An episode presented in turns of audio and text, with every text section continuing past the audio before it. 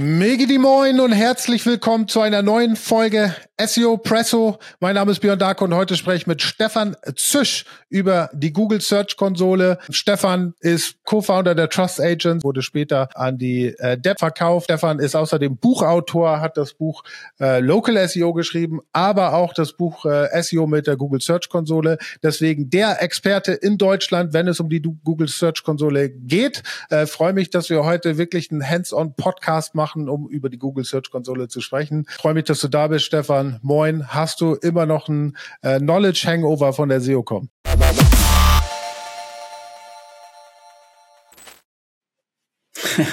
Hi, erstmal vielen Dank für die Einladung, Björn. Und ja, den habe ich. Ich äh, hoffe, dass ich bald die Folien bekomme. Oder hast du schon irgendwas gelesen, gesehen, gehört? Nee, leider dass die Sachen noch umgeschickt wurden, weil ich konnte ja nicht überall dabei sein, logischerweise. Und da gibt es schon den einen oder anderen Vortrag, den ich mir im Nachgang nochmal gerne anschauen würde. Okay. Ähm, ich bin auf jeden Fall sehr gespannt äh, auf unser Gespräch heute. Wie gesagt, Google Search Konsole ja etwas, was jeder SEO äh, kennt, äh, jeder mitarbeitet und deswegen werden wir auf jeden Fall heute richtig schön tief reingehen in das Thema. Äh, aber anfangen möchte ich eigentlich mal ganz, ganz, äh, ja, ganz, ganz leicht. Äh, ich meine, wir haben ja sehr viele Paid Tools. Es gibt SEMrush, es gibt Sistrix, es gibt ehemals Search Metrics und so weiter. Ähm, was ist denn der Vorteil der Search Konsole gegenüber all diesen Tools und braucht es denn eigentlich so Paid Tools? Ja. Also die Kurzantwort ist auf jeden Fall ja. Ähm, ich habe ja damals angefangen mit den Google Webmaster Tools. Das waren ja sehr rudimentäre Daten. Ich weiß nicht, ob dich da noch dran zurückerinnerst. Da war ja sowas wie, du hast 10 Klicks, 100 Klicks. Also es waren immer so Zehner Multiplikatorenschritte. Da hast du halt nicht viel mit anfangen können. Und wenn mich nicht alles täuscht, gab es auch früher die PageRank-Anzeige für deine Webseite ja. in der Google, in den Google Webmaster Tools. Und ich weiß noch, wie ich irgendwann mal morgens aufgestanden bin und dann dachte ich, hä, was mit dem Seitentitel hier bei Google falsch? Hat da jemand im CMS was umgestellt? Da steht jetzt Search Console drin und nicht mehr Webmaster Tools. Und warum haben die es umbenannt? Ja, und dann war das ja wirklich bewusst umbenannt worden. Ich weiß nicht, ob es heute noch passt, weil es ist ja gar nicht mehr nur reines Search-Produkt. Du hast ja auch Discover drin, wenn du in Discover vertreten bist, aber es ja gar nicht diesen Anspruch der Suche in irgendeiner Art und Weise halt erfüllt. Genau, weil du ja gefragt hast, Vorteile, Nachteile. Also wir sehen natürlich nur Daten unserer eigenen Webseite. Ja, es gibt sehr, sehr viele Tools, die Daten über Google erheben. Es gibt aber halt nur eine Primärquelle, wenn es halt um Google-Daten halt an sich geht. Und wir haben ja zwei große Datentöpfe. Das eine ist alles, was mit dem Crawling und der Indexierung zu tun hat. Und auf der anderen Seite dann die Performance-Daten, also wie werden wir gefunden in den einzelnen Google-Produkten, für welche Keywords treten wir auf und so weiter. Also am Ende macht es aus meiner Sicht einen Mix aus beidem, weil wir können halt in der Google Search Console nur Zugriff bekommen auf Webseiten, ja, wo wir unseren Verifizierungsschlüssel hinterlegen oder zu denen wir eingeladen werden. Heißt, wenn ich halt sehen möchte, wofür wird mein Wettbewerber gefunden, ist das eine Fragestellung, die ich halt nicht mit der Google Search Console beantworten kann. Aber darüber hinaus, wenn es jetzt wirklich darum geht, so Traffic-Analysen zu machen, an manchen Stellen auch Reportings, wobei halt Klammer auf, die Frage ist halt, was bringt dir überhaupt auf, auf Klickdaten zu schauen? Ja, also, und ist es für den, für den Geschäftserfolg überhaupt dann die, die relevanteste Performance-Kennzahl, die du halt hast? Oder macht das halt Sinn, auf andere Dinge halt zu schauen? Genau, aber grundsätzlich ist es Zusammenspiel, ja, SEO-Tools auch für Wettbewerbsbeobachtung, Keyword-Recherche und Google Search Console für halt die tatsächlichen Google-Daten, welche Sachen sind indexiert, sind nicht indexiert, äh, wofür werde ich gefunden. Da habe ich halt meistens nochmal einen größeren Keyword-Pool als den, den jedes SEO-Tool da draußen anbietet. Aber du hast jetzt äh, eine Sache, die du gesagt hast, ja, wo macht es Sinn, da wirklich auf Klicks zu gucken? Ne? Weil ist ja richtig, das, was in der Search-Konsole auftaucht, ist ja auch wirklich nur das, was eine Impression treibt, ne, wo, äh, ja. wo wir für gefunden werden. Ähm, ja. Und äh, bei vielen ist es ja so, dass sie zum Beispiel Analytics gar nicht mehr vertrauen aufgrund auch der des Consent, der Consent-Rate und ja. die dann lieber äh, sozusagen Traffic simultan reporten mit Klicks, die durch die Search-Konsole getrieben werden. Ähm, äh, Jetzt hast du aber gerade gesagt, äh, sollte man sich die Frage stellen, ob es überhaupt Sinn macht, auf Klicks zu gucken. Warum? Ja, am Ende, weißt du, Klicks bringt ja kein Geld. Geld bringt halt irgendwas, was halt die Folge von einem Klick ist. Und ich würde halt nicht primär auf Klicks gucken, sondern halt um solche Dinge wie Deckungsbeitrag, Deckungsbeitrag 2, Umsatz, wie kann ich denen den Kanälen zuweisen und so weiter. Beziehungsweise eigentlich auch gar nicht den Kanälen, sondern was ist halt mein Gesamterfolg. Ja, also das runterzubrechen auf einen Kanal und dann zu sagen, E-Mail hat so viel, SEO hat so viel und das attribuieren wir auf den x Prozent der überhaupt uns zur Verfügung stehenden Daten nach U-Verteilung Badewannenmodell, äh, Badewannenmodell ist ja genau das gleiche, aber es gibt ja die verschiedenen äh, Dinge, Last Click, First Click und so weiter. Das bringt halt am Ende gar nichts. Ja? Also es ist ja eine Utopie davon auszugehen, da irgendeine hundertprozentige Wahrheit zu treffen und dann halt auch die Verteilung so zu machen, dass sie halt wirklich die Realität abbildet. Ja, von daher würde ich halt sagen, schaut halt insgesamt drauf, ob ihr im Marketing profitabel seid. Ähm, und dann geht sich das halt insgesamt gut aus. Okay, dann, dann lass uns mal reinspringen in die Search-Konsole. Da fängt es ja schon an mit dem, mit dem Setup der Search-Konsole, ne? Ähm, ob man das jetzt nach dem Domain oder nach URL-Präfix äh, macht. Was ist der Vorteil von einem oder den beiden und wie, wie würdest du raten, äh, das Ding aufzusetzen? Also meine Empfehlung ist immer die Domain an sich zu bestätigen und dann halt sehr granular halt reinzugehen. Also das heißt, ich also erstmal bestätige ich ja, dass ich Zugriff habe auf eine bestimmte Adressstruktur, dass ich zum Beispiel Zugriff habe auf https www.google.de. So. Das heißt aber standardmäßig nicht, dass mir auch sowas wie blog.google.de ebenfalls gehören würde. Ja, dafür brauche ich halt eine separate Verifizierung. Und entweder muss ich halt auf jeden der sogenannten Hostnamen meinen Verifizierungsschlüssel packen oder ich sage halt, mir gehört die Domain google.de. Dann ist es halt quasi die höchste Authentifizierung, die ich halt machen kann. Ja, weil ich da wirklich was in die, in die DNS-Konfiguration der Webseite halt eintragen muss. Und dann kann ich letztendlich alles bestätigen, was halt da draußen so an URL-Strukturen da ist. Von daher, das ideale Setup sieht so aus, Domain verifizieren, dann kann ich letztendlich die ganzen wichtigen Hostnamen, also www.blog. was auch immer ich habe. Und wenn ich es dann auch noch habe, URL-Strukturen, ja, also slash Marken beispielsweise oder slash Produkte oder was auch immer ich habe. Oder sogar noch tiefer reingehen, dann halt slash Produkte slash Adidas oder so, wenn da halt extrem viel Musik für mich drin ist. Ja, ja, weil ich sehe natürlich auch einen starken Vorteil, wenn du jetzt Indexierungsprobleme zum Beispiel hast, ne? dass wenn du es nach äh, deinen Kategorien zum Beispiel aufsetzt, dass du ganz genau weißt, wo diese Probleme äh, herrschen. Ne? Oder auch wenn es um Core Web Vitals geht, auch da kannst du es wirklich schön granular runterbrechen, äh, wo du vielleicht schon gut bist in den in den Web Vitals und wo wo wo wo halt nicht so gut bist. Und natürlich auch die Performance der einzelnen Keywords, weil ich habe manchmal das Gefühl, dass du auch auf der gesamten Domain halt gar nicht das ganze Bild hast und wenn du es runterbrichst auf eine Kategorie, kriegst du vielleicht auch viel mehr Keywords und auch viel mehr Click- und Impressions-Daten per Keyword. Ne? Das ist auf jeden Fall so. Also je spezifischer du wirst, desto mehr Daten hast du halt drin. Es gibt aber beide Fälle. Also es gibt da von den Kollegen von GetTraction, von Jens Faultrat im Team, die machen ja auch super viel mit der Google Search Console. Auch ein paar Daten, die sie halt einfach über verschiedene Kunden aggregiert haben. Also es kann halt sein, dass du ein Keyword drin hast in der Hauptproperty, also sowas wie ladenzeile.de, aber das Keyword nicht dann drin hast unter https www.ladenzeile.de slash Marken irgendwas, ja, obwohl das die spezifischere Property ist, ja. Und dazu hast du natürlich bei dem ganzen Thema immer das Problem mit der Deduplizierung der Daten, ja, weil die ja dann in verschiedenen quasi Töpfen halt drin stecken.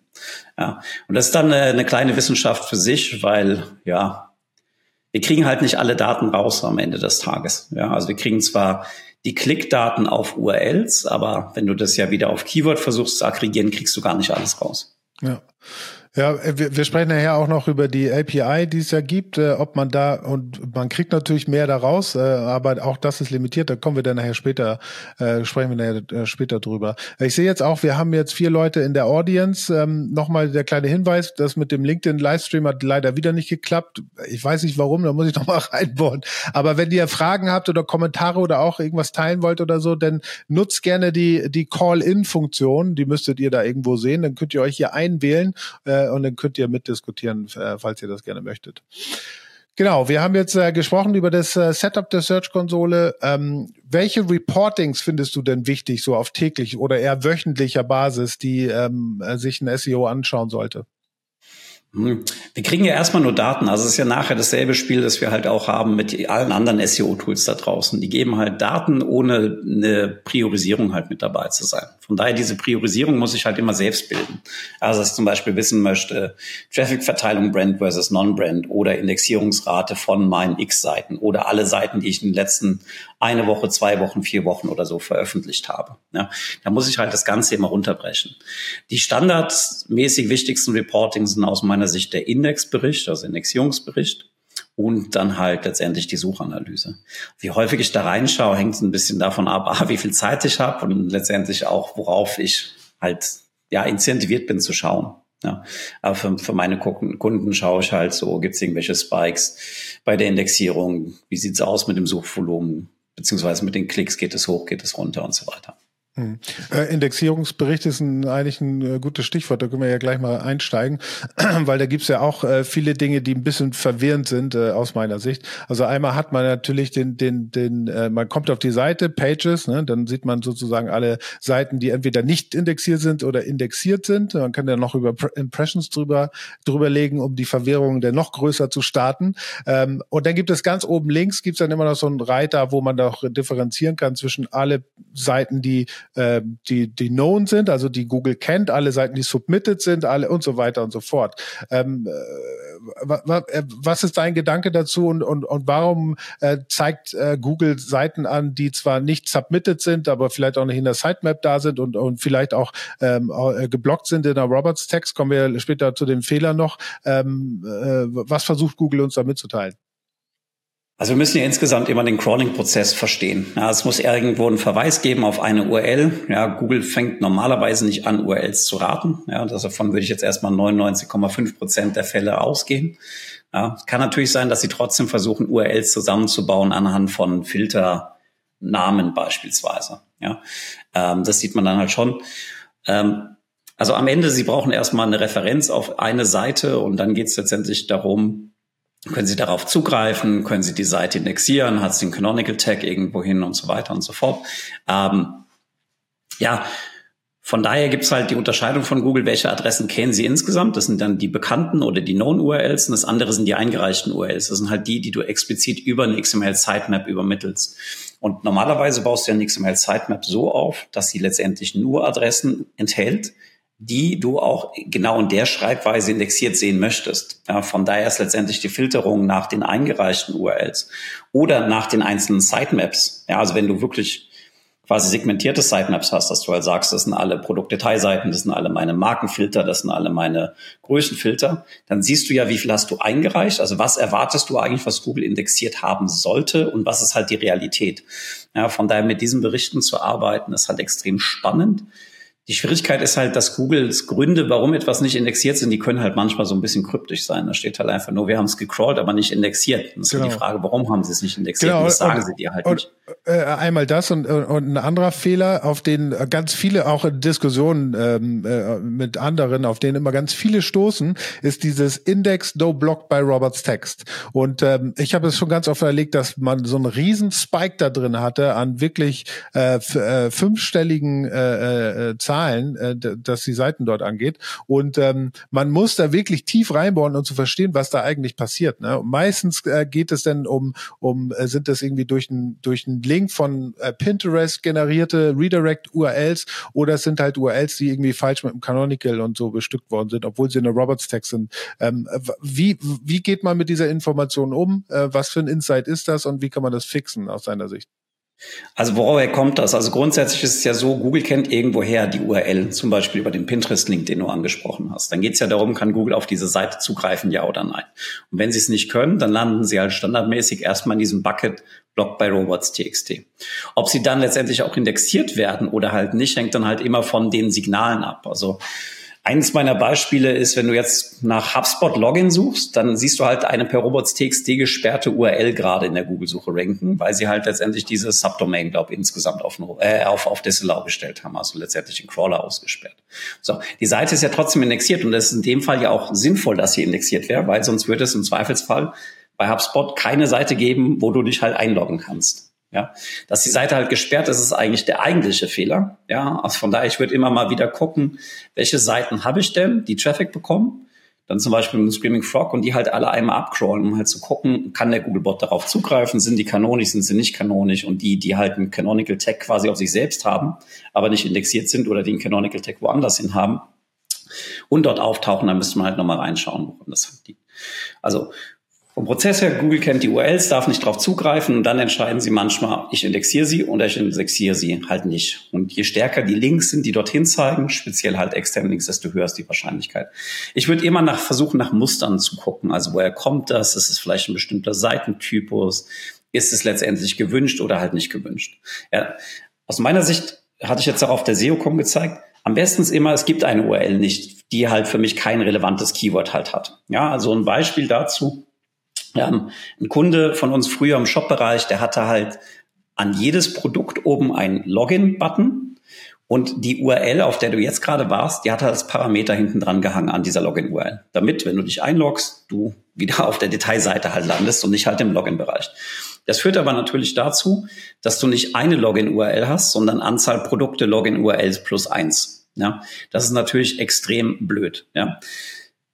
Am besten ist halt, es gibt diese URL gar nicht, weil wo eine URL, die Google nicht kennt, können sie nicht crawlen. Da geht es dann nicht darum, Canonical, Status Code und so weiter. Ja, das ist dann halt einfach, die Diskussion stellt sich halt nicht. In dem Fall der Quickfix wäre natürlich, stell das Ding auf robots.txt, um erstmal das Crawling-Volumen halt zu sparen, also um halt nicht Google dorthin zu führen. Wahrscheinlich wird es aber in dem Fall dazu führen, dadurch, dass es ja interne Links gibt auf diese Seite, dass sie halt trotzdem indexiert werden würden, weil halt der Link stark genug ist. Ja. Heißt dann halt, der Quickfix wäre, blockt es per robots.txt, damit Google sich da nicht mehr austobt. Ja, weil es ja, da ist ja kein sinnvolles Keyword für dich hinten dran.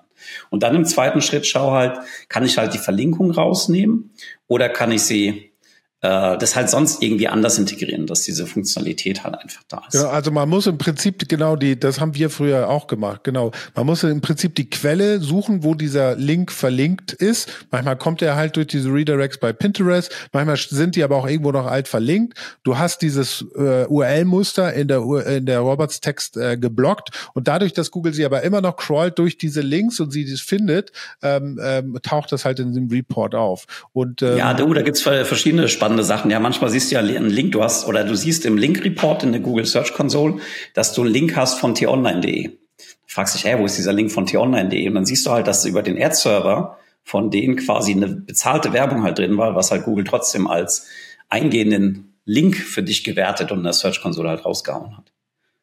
Ja, wir haben zum, wir haben bei uns zum Beispiel auch ganz viele eher ASS, ähm, also äh, als Parameter ASS über irgendwelche Agenturseiten, die dann äh, auf, auf uns verlinken oder vielleicht uns irgendwie eingebunden haben als White Label und so weiter. Also ganz, ganz abgefahrene Sachen. Aber würdest du denn sagen, das ist etwas, was auf jeden Fall gefixt wird? Weil wenn du dir das in dem Report anschaust, dann hast du ja sozusagen einmal so ein, so ein Info-Button, ne? Why Pages aren't Index, dann hast du deine ganzen Fehler, excluded by no index, bei und so weiter und so fort. Und gerade gerade bei dem Punkt, Index No Block bei Roberts Text, ganz gelbes Zeichen, ist ja schon fast Alarm.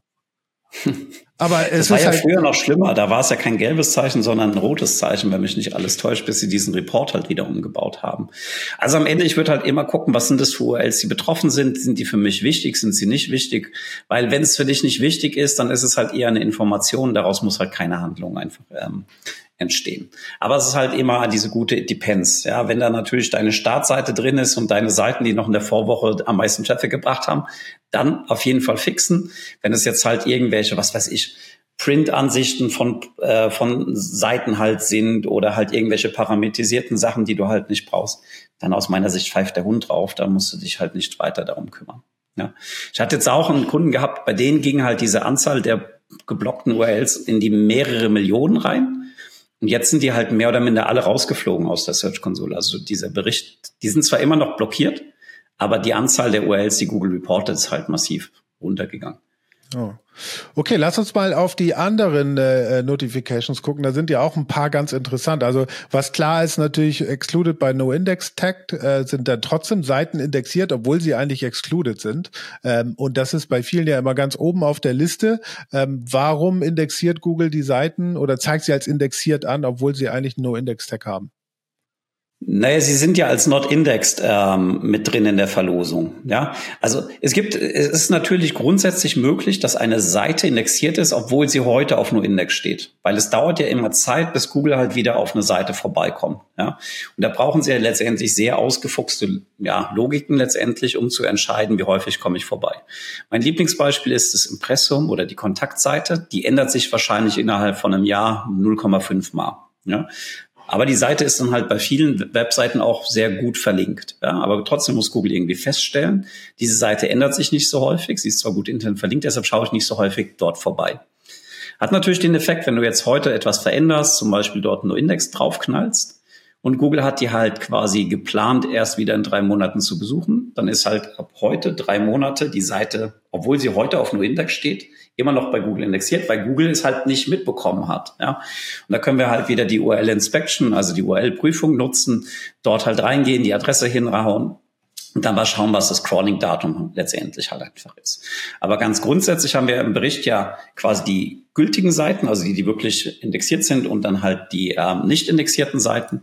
Und ähm, die nicht indexierten Seiten, da müsste dann halt excluded by noindex halt mit drinstehen. Genau. Da kann es ja. aber halt auch so sein, die Seite stand auf noindex, als Google drauf zugegriffen hat. Heute steht sie es nicht mehr und es dauert halt extrem lang. Ja, was Vielleicht da noch eine kleine Anekdote. Ja. ja. Opa erzählt wieder aus der Vergangenheit.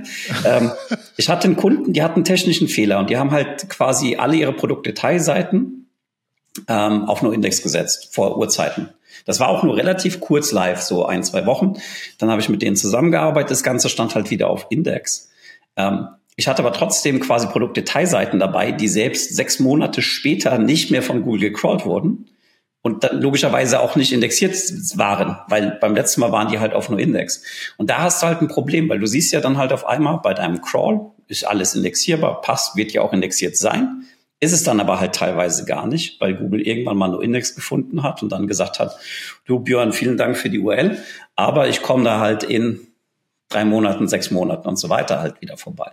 Und alles, was zwischendrin passiert, das ist halt letztendlich Google unbekannt. Ja, was mich halt immer so, äh, also es, sie, sie, sie schreiben ja auch, ich muss mich da korrigieren, sie schreiben ja auch die Gründe, warum die Seiten nicht indexiert sind. Ne? Und da macht es natürlich Sinn, dass sie sagen, okay, die sind nicht indexiert, weil sie haben No-Index-Tag. Äh, da, da, da muss ich mich korrigieren. Aber was mich verwirrt bei dem Ganzen ist, dass es ja als Fehler angezeigt wird ne? und du es ja auch validieren äh, kannst, wenn es gefixt ist sozusagen oder wenn es gefixt wird. So. Und das ist ja, ja also also mittlerweile ist es ja nur noch das I, ja, also nur noch die Information. Ähm, ja, diese Block by Robots, die haben immer noch das gelbe Ausrufezeichen, wenn mich jetzt gerade nicht alles komplett halt täuscht.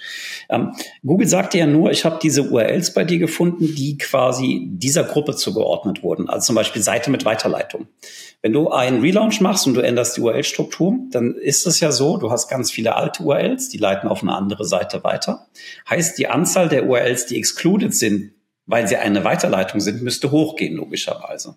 Weil es sagt ja nur, ich kenne da eine Adresse, die ich halt letztendlich indexieren oder nicht indexieren kann.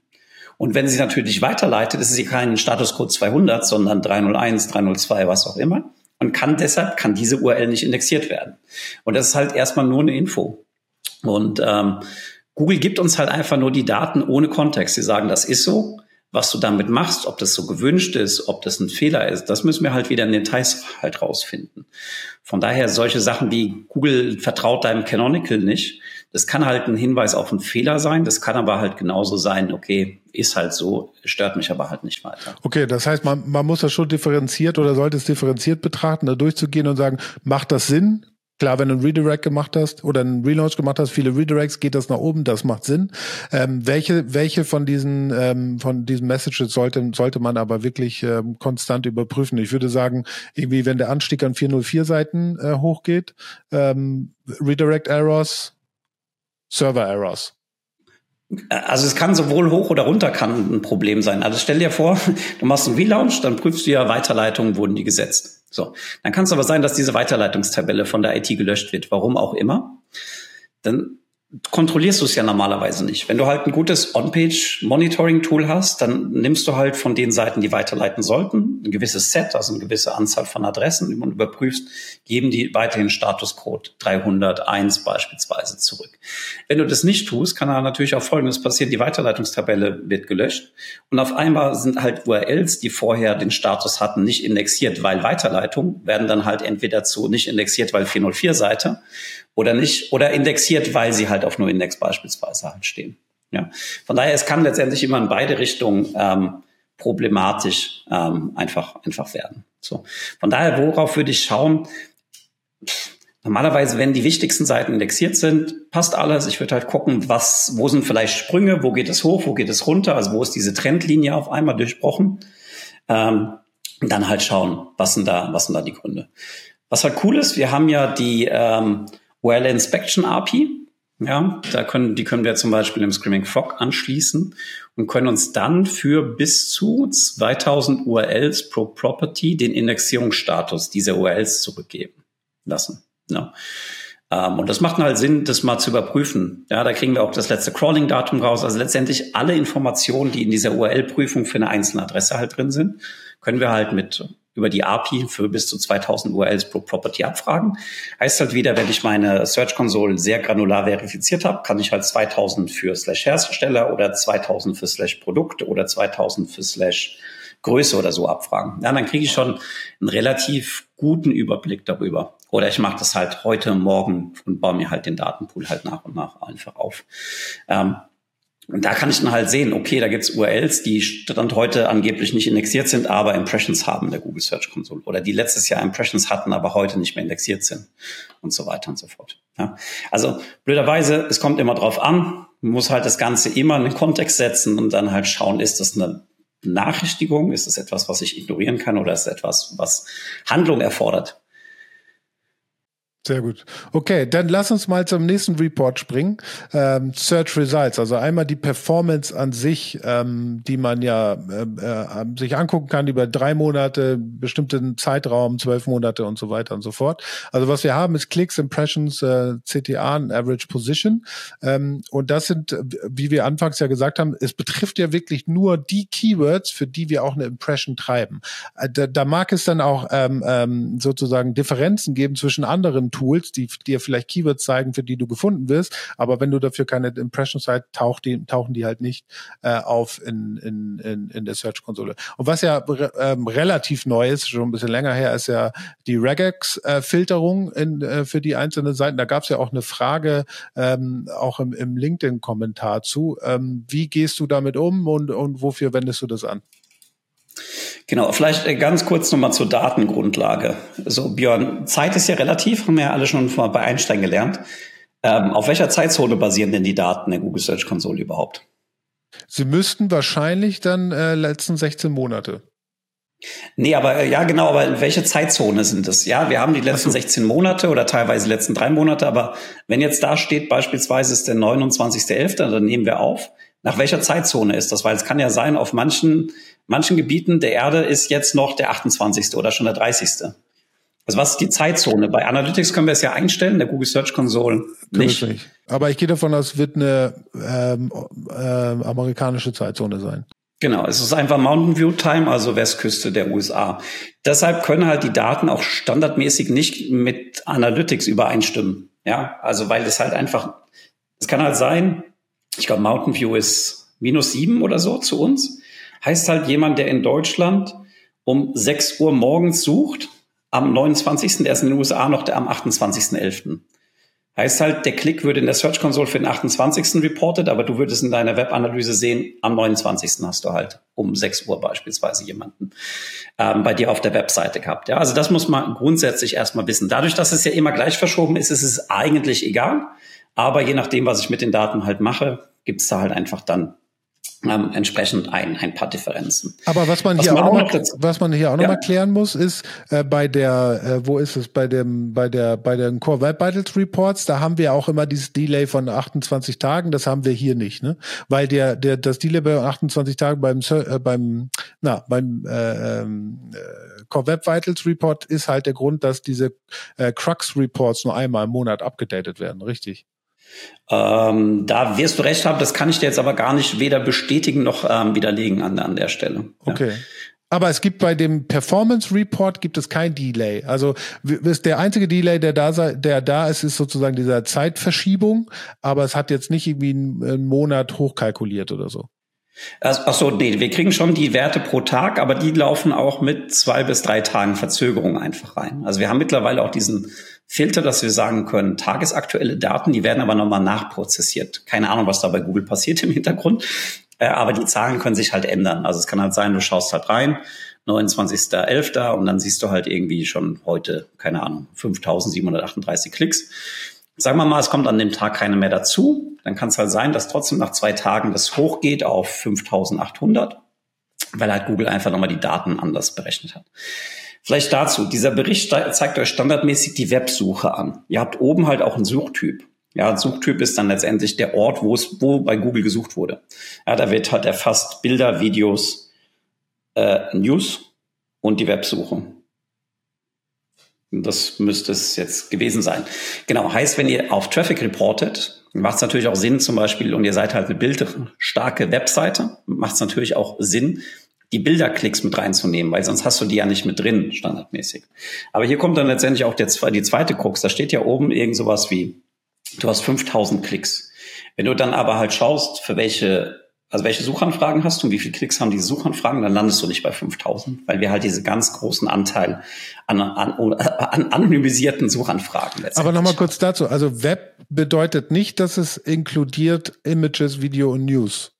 Nein, das ist eine eigene Suche. Das sind eigentlich Suchräume. Also wir haben ja die Universal Search, wo wir halt auch Bildergebnisse finden können. Es gibt aber ja natürlich auch die Google Bildersuche und die generiert eigene Statistiken. Ja, das sind Genauso die halt dann die News Search ähm, und dann halt die Google Video Search. Was es dort drin halt nicht gibt, ist zum Beispiel Maps Search. Also wir können halt nicht Google Maps Ergebnisse beispielsweise über die Google Search Konsole. Was ja für, für, für Local Businesses total Sinn macht, ne?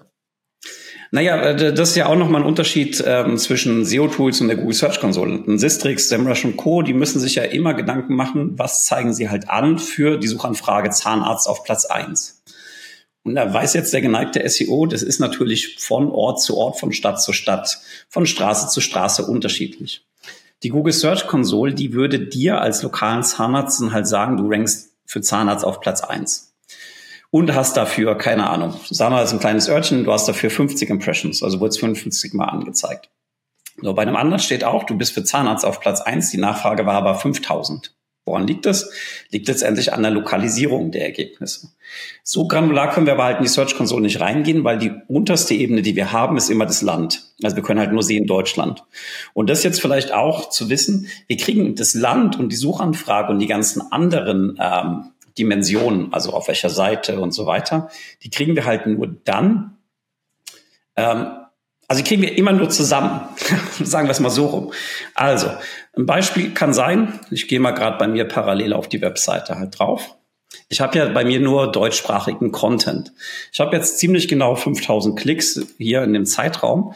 Wenn ich unter Länder gehe und das zusammenzähle, lande ich aber in der Summe nicht bei 5000 Klicks, sondern halt insgesamt so bei 4,8, also heißt bei mir fehlen jetzt aktuell 200. Die habe ich nicht mal auf der Länderebene. Also diese Klicks bekomme ich gar nicht. Ja, und das muss ich halt einfach wissen. Natürlich macht es bei mir Sinn bei einem deutschsprachigen Inhalt, dass der Hauptteil des Traffics aus hauptsächlich deutschsprachigen Ländern kommt. Klammer auf, Sprache ist aber auch ein Konzept, das Google in der Google Search Console nicht kennt. Ja, also was wie, keine Ahnung, Highboard, Lowboard, Happy Birthday, ist das ein deutsches Wort, ist das ein englisches Wort? Also diese Frage stellt sich Google gar nicht, sondern sagen, es ist eine Suchanfrage, die hat irgendwo stattgefunden und dafür würdest du angezeigt. Heißt halt auch, wenn du eine Reisewebseite hast mit deutschen Content, kann es halt auch sein, dass du aus Ägypten oder sonst was viel Traffic bekommst, weil halt Leute vor Ort sind, dort auf Deutsch suchen und dann auch deine Seite finden können. Ja. Ähm, oh Gott, Björn, wir können eine ganze Schulung draus machen, die ich ja auch mache zu dem ganzen Thema. Ähm, vielleicht auch das noch, die Daten, die ihr standardmäßig seht, die sind halt global und das sind die globalen Durchschnittswerte. Ja, ich habe zum Beispiel bei mir solche Keywords wie Meta-Description, dafür werde ich gefunden und habe halt bei einer durchschnittlichen Position von 20 eine Klickrate von irgendwas Zweistelliges kann sich natürlich fragen, wie kann das denn sein? Das liegt letztendlich daran, dass ich für Meta Description auch in den USA auf Platz 50 plus beispielsweise gefunden werde, aber in Deutschland auf Platz 1 oder 2. Heißt letztendlich, ich habe eine extrem gute Klickrate in Deutschland, ich habe aber halt noch ein paar Impressionen in den USA.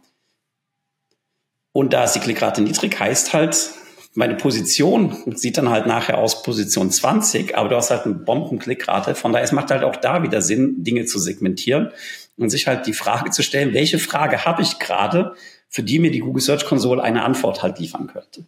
Weil ich komme da halt selbst sehr schnell in, in Teufels Küche. Wenn ich zum Beispiel sage, ich hole mir die Daten in der Dimension Suchanfrage plus Einstiegsseite und versuche dann zu aggregieren, wie viel Traffic ich habe, kriege ich deutlich weniger Traffic raus, als wenn ich nur sagen würde, wie viele Klicks hat denn diese URL gehabt? Weil ich habe ja eben versucht schon äh, zu, äh, zu erzählen, Ihr bekommt halt die Suchanfragen nur dann, wenn ihr letztendlich auch die anderen Dimensionen habt, zum Beispiel auch das Land.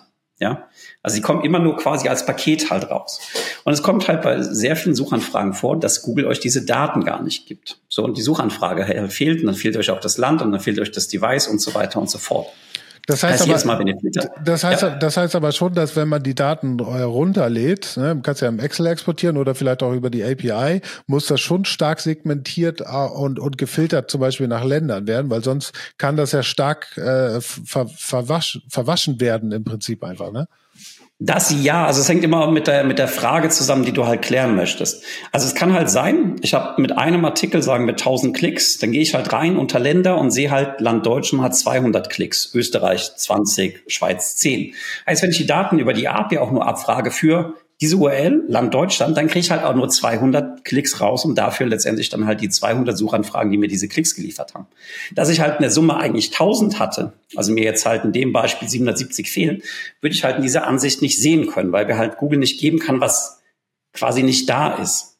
Ja, ähm, von daher es macht halt Sinn, manchmal die Daten auf URL-Ebene abzufragen ohne Land. Es macht manchmal Sinn, wenn ich mir suche, Keywords anfragen, äh, an, ansehen möchte, dass ich halt das Land mit dazu nehme.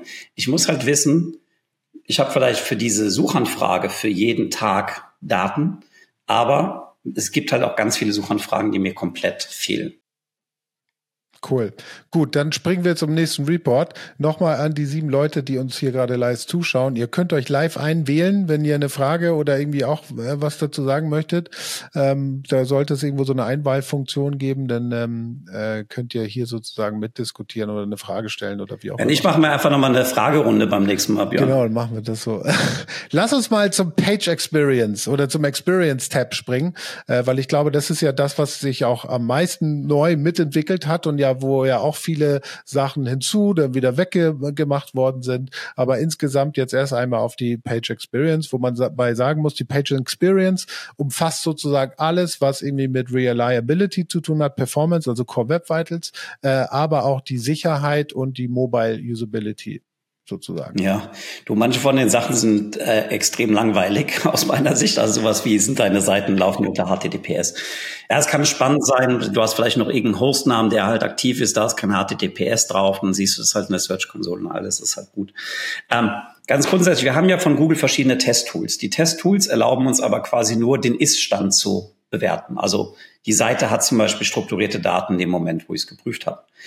Ähm, um halt nachzuvollziehen, ist es immer noch da, ist halt die Google Search Console perfekt. Also fürs ganze Thema Monitoring. Sind die Dinge, die ich irgendwann mal integriert habe, sind die noch da und sind sie auch für Google da? So. Von daher haben wir halt verschiedene Reportings für Dinge, die Google wichtig sind. Strukturierte Daten, PageSpeed hast du angesprochen. Ja, da haben wir letztendlich dann die Core Web Vitals halt mittlerweile halt drin. Ja, wir kriegen halt letztendlich dort die exakt selben Daten, die wir halt auch in den Test bekommen, aber halt automatisiert. Also wir müssen es halt nicht manuell jedes Mal nochmal neu anstoßen. Ja, und da würde ich halt einfach Daten, drauf schauen, die, die, wo stehe ich. Ja die Daten in dem Core Web Vitals muss man vielleicht auch nochmal dazu sagen, weil es gibt ja immer bei den Core Web Vitals diesen, oh, das sind Lab-Daten oder, oder Real-Daten sozusagen. Ne? Und in, in der, in der Search-Konsole basiert das auch genau auf diesem Chrome UX Report, wo Google sich sozusagen über den Chrome Browser äh, die, die Daten zusammensammelt und dann in die Search-Konsole injiziert. Ne? Das heißt, das sind Genau, das sind die Field-Daten. Also wir haben die Lab-Daten, also die Labordaten und die Felddaten, also die Field-Data. Und der Bericht basiert dann auf den Field-Data. Und wenn wir den Ad-Hoc-Test machen, dann haben wir normalerweise, also manchmal haben wir beides, wenn halt genug Daten da sind. Oder wir haben halt nur die Labordaten, wenn letztendlich nicht genug Felddaten halt da sind. Also wenn einfach auf dieser Adresse, die du gecheckt hast, nicht genug Traffic halt einfach drauf ist. Ja. Also von daher, ich würde einfach gucken, was die Trendlinie geht es hoch, geht es runter, welche URLs sind betroffen. Es ist da auch spannend. Google macht da ja so eine automatisierte Clusterung von Adressen und sagt halt, die sind ähnlich. Also entweder auf URL-Muster oder Template-Muster. Das ist manchmal ganz spannend zu gucken, was gruppiert Google da eigentlich zusammen. Und würde ich das halt auch so sehen. Und ansonsten ist es halt aus meiner Sicht erstmal ein Reporting. Da steht halt eine Zahl und du musst halt entscheiden, arbeitest du damit oder halt nicht. Wenn es halt rot ist, würde ich auf jeden Fall mir Gedanken machen. Wenn es orange ist, würde ich mir Gedanken machen, wenn ich halt Zeit dafür habe. Ja, jetzt brennen mir ein paar vielleicht den Kopf abreißen.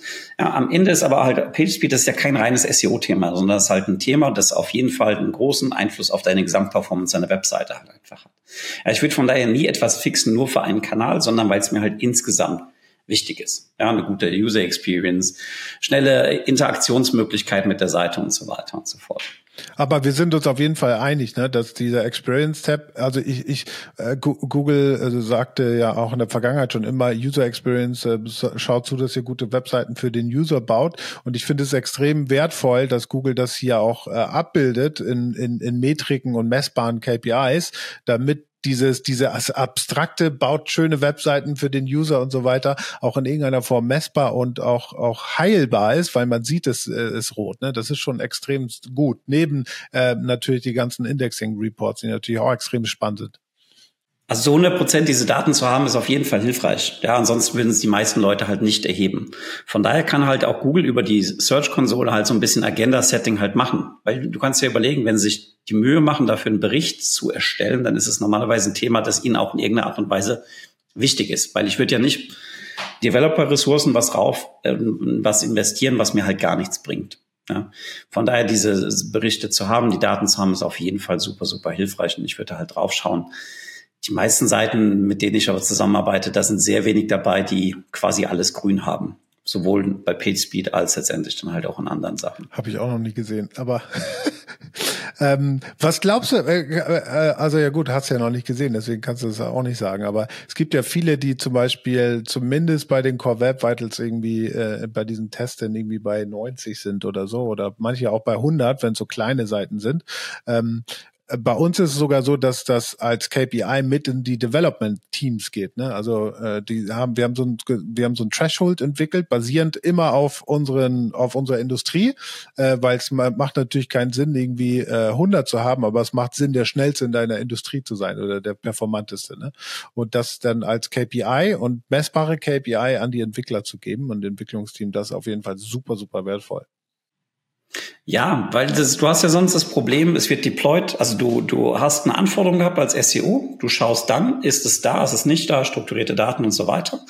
Und dann gehst du davon aus, es bleibt genauso. Ja, und dann kann es das sein, jetzt werden wir bei PageSpeed sind, es werden neue Skripte eingebaut, es wird irgendwie sonst was verdudelt, keine Ahnung, Bilderkomprimierung haut nicht mehr hin. Und dann würdest du ja entweder das gar nicht mitbekommen, weil du es halt einfach nicht monitorst, oder in der Google Search Console halt irgendwann mit Zeitverzug halt sehen, ja, weil halt deine Crooks viel Daten halt schlechter geworden sind.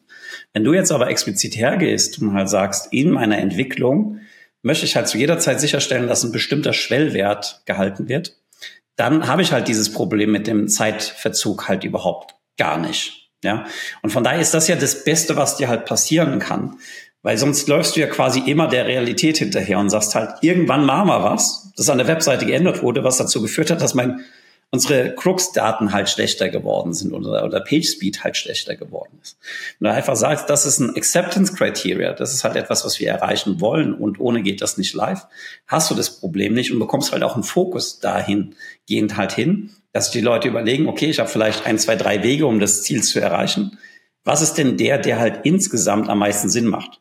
Egal, ob er jetzt ein bisschen mehr Zeit dauert oder nicht, aber weil er halt dann einfach so sauber programmiert ist, dass halt nichts geblockt wird und so weiter. Mhm.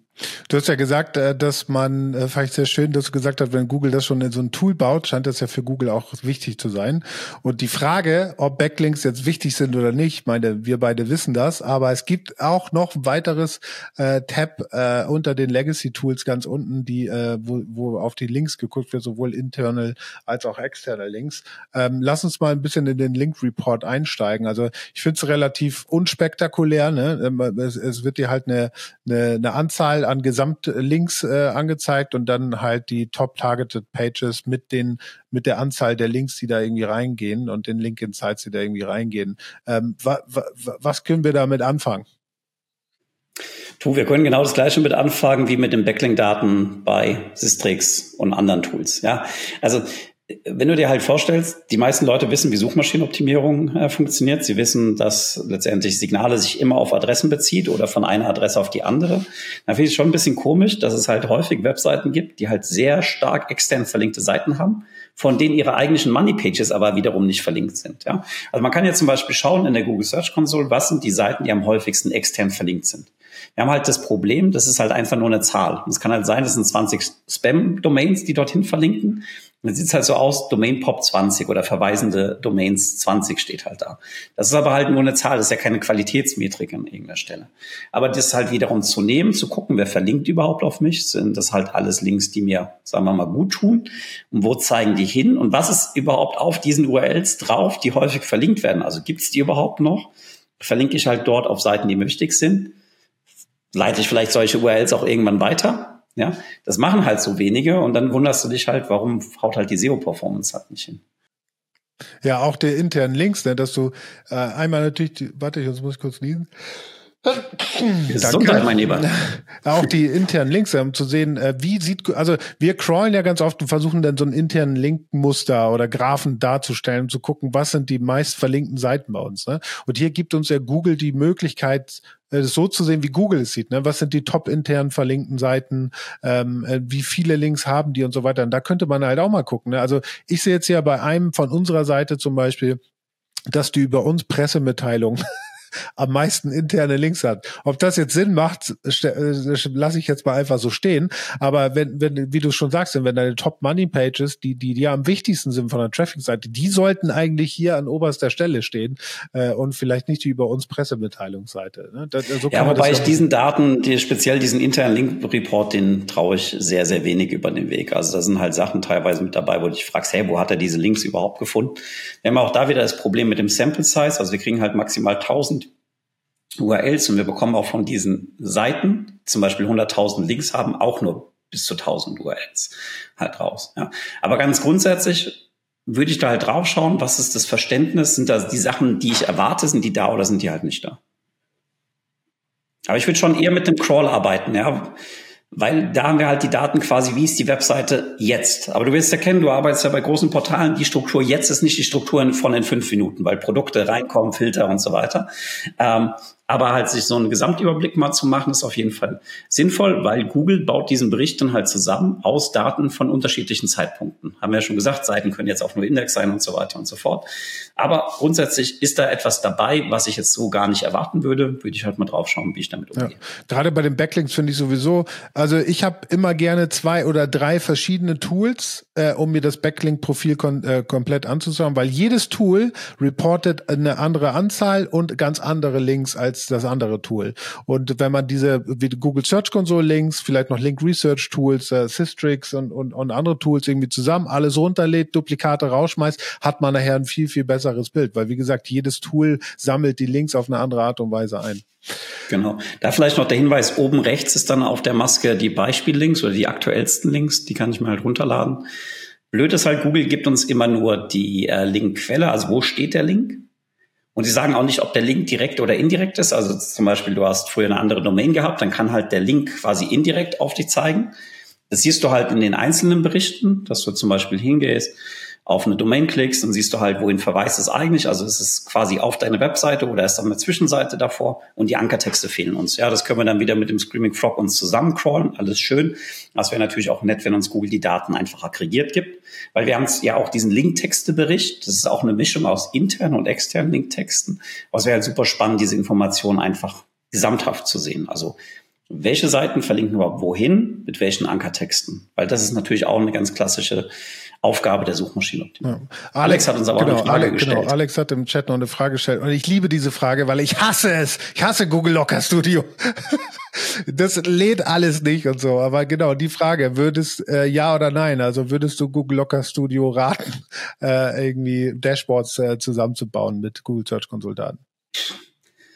Ich selbst habe keine am Start. Ich verstehe es aber, dass halt Inhouse-Teams damit arbeiten müssen, weil halt Reporting und so weiter. Also es ist immer die Frage, welche Frage möchte ich beantworten? Ja, von daher ist halt letztendlich auch die, die SEO-Antwort meistens it depends. Ja, also wenn da halt etwas dabei ist, was ich schön visualisieren kann oder sonst rausziehen kann, würde ich mit den ganzen arbeiten. Ja, wir haben ja auch die Möglichkeit über dann äh, Lucas Studio quasi die Daten auch abzufragen in der Dimension Keyword und Einstiegsseite. Das kriegen wir ja über das Standard Webinterface von der Google Search Console halt nicht raus. Dafür brauchen wir halt die Programmierschnittstelle und das Lucas Studio ist dann letztendlich eine Möglichkeit, da halt einfach dran zu kommen. Ja. Ich selbst nutze es halt normalerweise halt nicht, weil ich sage halt, was interessiert mich der Traffic? Mich interessiert letztendlich halt hart, was, also wo, wie viel Geld verdienen wir und ist es halt genug, um hier alle Rechnungen zu zahlen? Und das ist aus meiner Sicht die primäre Kennzahl, auf die ich halt gucken würde und der Rest ist halt letztendlich dann nur Hilfsmedium. Ja, äh, also ähm, vielleicht noch ein, ein, kleiner Insight von uns. Also wir sind, also es gibt ja viele Filme. Äh, auf der SEOCom hat ähm, der Benedikt Kirch von Obi auch äh, super interessant vorgestellt, wie sie mit ihrem eigenen Data Warehouse arbeiten zum Beispiel. Ne? Und das würde ich auch jedem raten, weil diese Daten in der Search-Konsole gehen, äh, du, du verlierst halt, ne? je, je länger, also es geht immer 16 Monate zurück. Wenn es der 17. Monat ist, hast du schon wieder einen Monat verloren sozusagen. Ne? Diese Daten zu speichern in einem eigenen Warehouse macht sowieso total Sinn. Äh, wenn ihr Dinge automatisieren wollt, wie jetzt Indexierung, äh, wenn ihr Dinge automatisieren wollt, wie Ken äh, Landingpage-Erstellung, äh, interne Verlinkungen, Logiken und so weiter und so fort, das alles zu sammeln, anzureichern, vielleicht noch mit der äh, Conversion Rate, mit Traffic-Zahlen und so weiter. Da, da ist ja der Kreativität keine Grenze gesetzt. Und dann äh, mit diesem Data Warehouse zu arbeiten und Lukas, ich würde mit Tableau arbeiten, ist performanter und dann sich die Reports so zusammenzustellen aus diesen ganzen Datensources in dem einzelnen ja. Data Warehouse. Genau, wir haben ja mittlerweile diese Bulk-Export-Funktion mit dabei, seit irgendwann in diesem Jahr, dass wir die Daten halt zu BigQuery schieben können, also ein Google-Produkt. Ob ich jetzt alles bis alle Unendlichkeit speichern würde, würde ich mal ein Fragezeichen halt dran setzen. Also ich komme normalerweise mit den 16 Monaten gut zurecht. Was halt manchmal ganz nett wäre, wäre halt so ein kompletter Year-over-Year-Vergleich. Also wie viel Traffic hatten wir 2022 und jetzt 2023. Ja, das können wir jetzt ja nicht komplett übereinander legen. Ja, von daher das abzuspeichern oder ich würde mal sagen, die Metadaten abzuspeichern. Also wie viele Klicks hatten wir in einem Monat, ohne zum Beispiel die Suchanfragen, das würde ich wiederum für interessant halten. Ja, ansonsten, weißt du, es gibt ja einen Grund vielleicht dafür, warum ich für eine Suchanfrage nicht mehr auf Platz eins bin. Ja, aber die Frage ist ja immer, ist das für mich wichtig und was muss ich halt tun, um dort wieder hinzukommen? Ja, jetzt nur die Daten quasi, um die Daten rumzukreisen, wie ein Kind über, um den Weihnachtsbaum und dann halt sagen, früher war das so, früher war das so. Das bringt dir, das bringt dir halt nichts. Ja, also jetzt zu wissen, ja, aber 2019 war es eine ganz große Nummer. Da habe ich mal für das Keyword auf Platz eins gefunden, wurde ich auf Platz eins gefunden. Das ist halt, kannst du machen. Aber es bringt halt nichts. Also überleg dir halt lieber, sind wir mit unserer Strategie insgesamt auf dem richtigen Weg? Dann können dir aus meiner Sicht auch diese Google-Updates komplett egal sein. Ja? Wenn du das Gefühl hast, das, was du tust, das ist zukunftsfähig, dann wird es auch in Zukunft tendenziell gut laufen. Ja, kann sein, dass du mit einem Update, es geht runter, aber wenn du grundsätzlich auf dem richtigen Weg bist, sollte es auch irgendwann wieder hochgehen. Ja, es gibt wieder Ausnahmen und so weiter.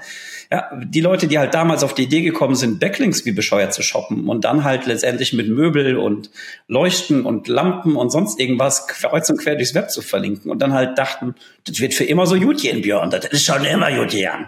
Ja, das war ja eine scheiß Strategie. Das war ja eigentlich gar keine Strategie. Ja, und sich dann halt nicht zu irgendeiner Zeit zu fragen, fällt mir das vielleicht irgendwann mal auf die Füße? Ja, hast es halt auch verdient, dass dann halt damals der Pinguin dann zugebissen hat und letztendlich deine Seite genugt hat. Ja, ja oder dass das, der Panda dir halt auch ein schönes Häufchen vor die Tür Das war übrigens hat. die einzige Manual Action, die ich mal in der Search-Konsole bekommen habe, um den Tab auch noch abzuschließen, war genau wegen Linkspam. Also da gab es wirklich eine, eine Nachricht von Google an dich, äh, dass sie die Seite gepanelized, ich weiß nicht genau einen Wortlaut nicht mehr gepanelized haben oder wie auch immer, aufgrund von Link, äh, unnatürlichen Links oder, oder, so, oder so weiter. Das war irgendwie 2012 und so. Äh, da mussten wir, da musste man ja damals, wenn man das Wow-File hochgeladen hat, musste man ja noch einen, einen Brief schreiben. Äh, warum ist das so? Äh, was hat man getan, um das alles aufzuräumen und, und so weiter. Das gibt's so ja immer noch, das ist der Reconsideration Request. Ah, ja, genau. ähm, aber dadurch, dass jetzt halt die, die wirklichen manuellen Maßnahmen sehr zurückgegangen sind. Also ja, früher na, hast du das relativ häufig gesehen.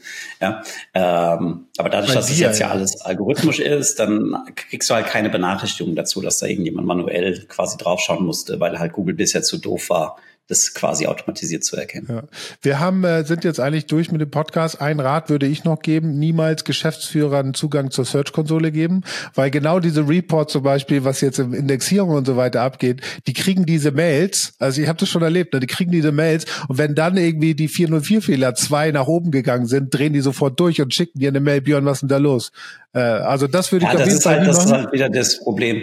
Google weiß halt nicht, was ist dir wirklich wichtig und dann kriegst du halt eine Benachrichtigung, ja, keine Ahnung, die Anzahl der No-Index-Seiten sind halt irgendwie hochgegangen. Oder neue Gründe verhindern das Indexieren von Seiten und du denkst schon so, scheiße, schwitzt gerade Wochenende.